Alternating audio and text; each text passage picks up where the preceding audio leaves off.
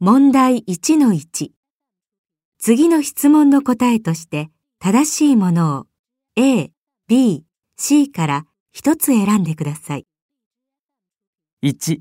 日本では車は道路の左側を走りますが、人はどちらを通ることになっていますか A、歩道がない道路では左側を通るように法律で決められています。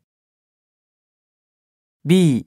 歩道がない道路では右側を歩くように法律で決められています。 C、歩道がない道路ではどちらを通るかは特に決められていません。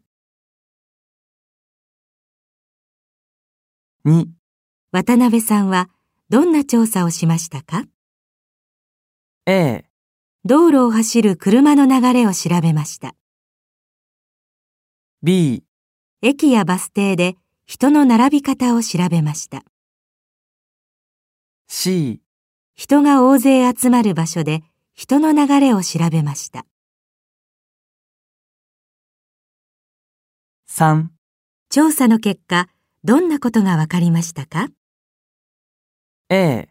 人は大勢集まると、世界中どこでも自然に左側を通る性質があることがわかりました。 B、日本では人は自然に右側を通るが、他の国では左側を歩く性質があることがわかりました。 C、人が大勢集まる場所で、人がどちら側を歩くかは決まっていないことがわかりました。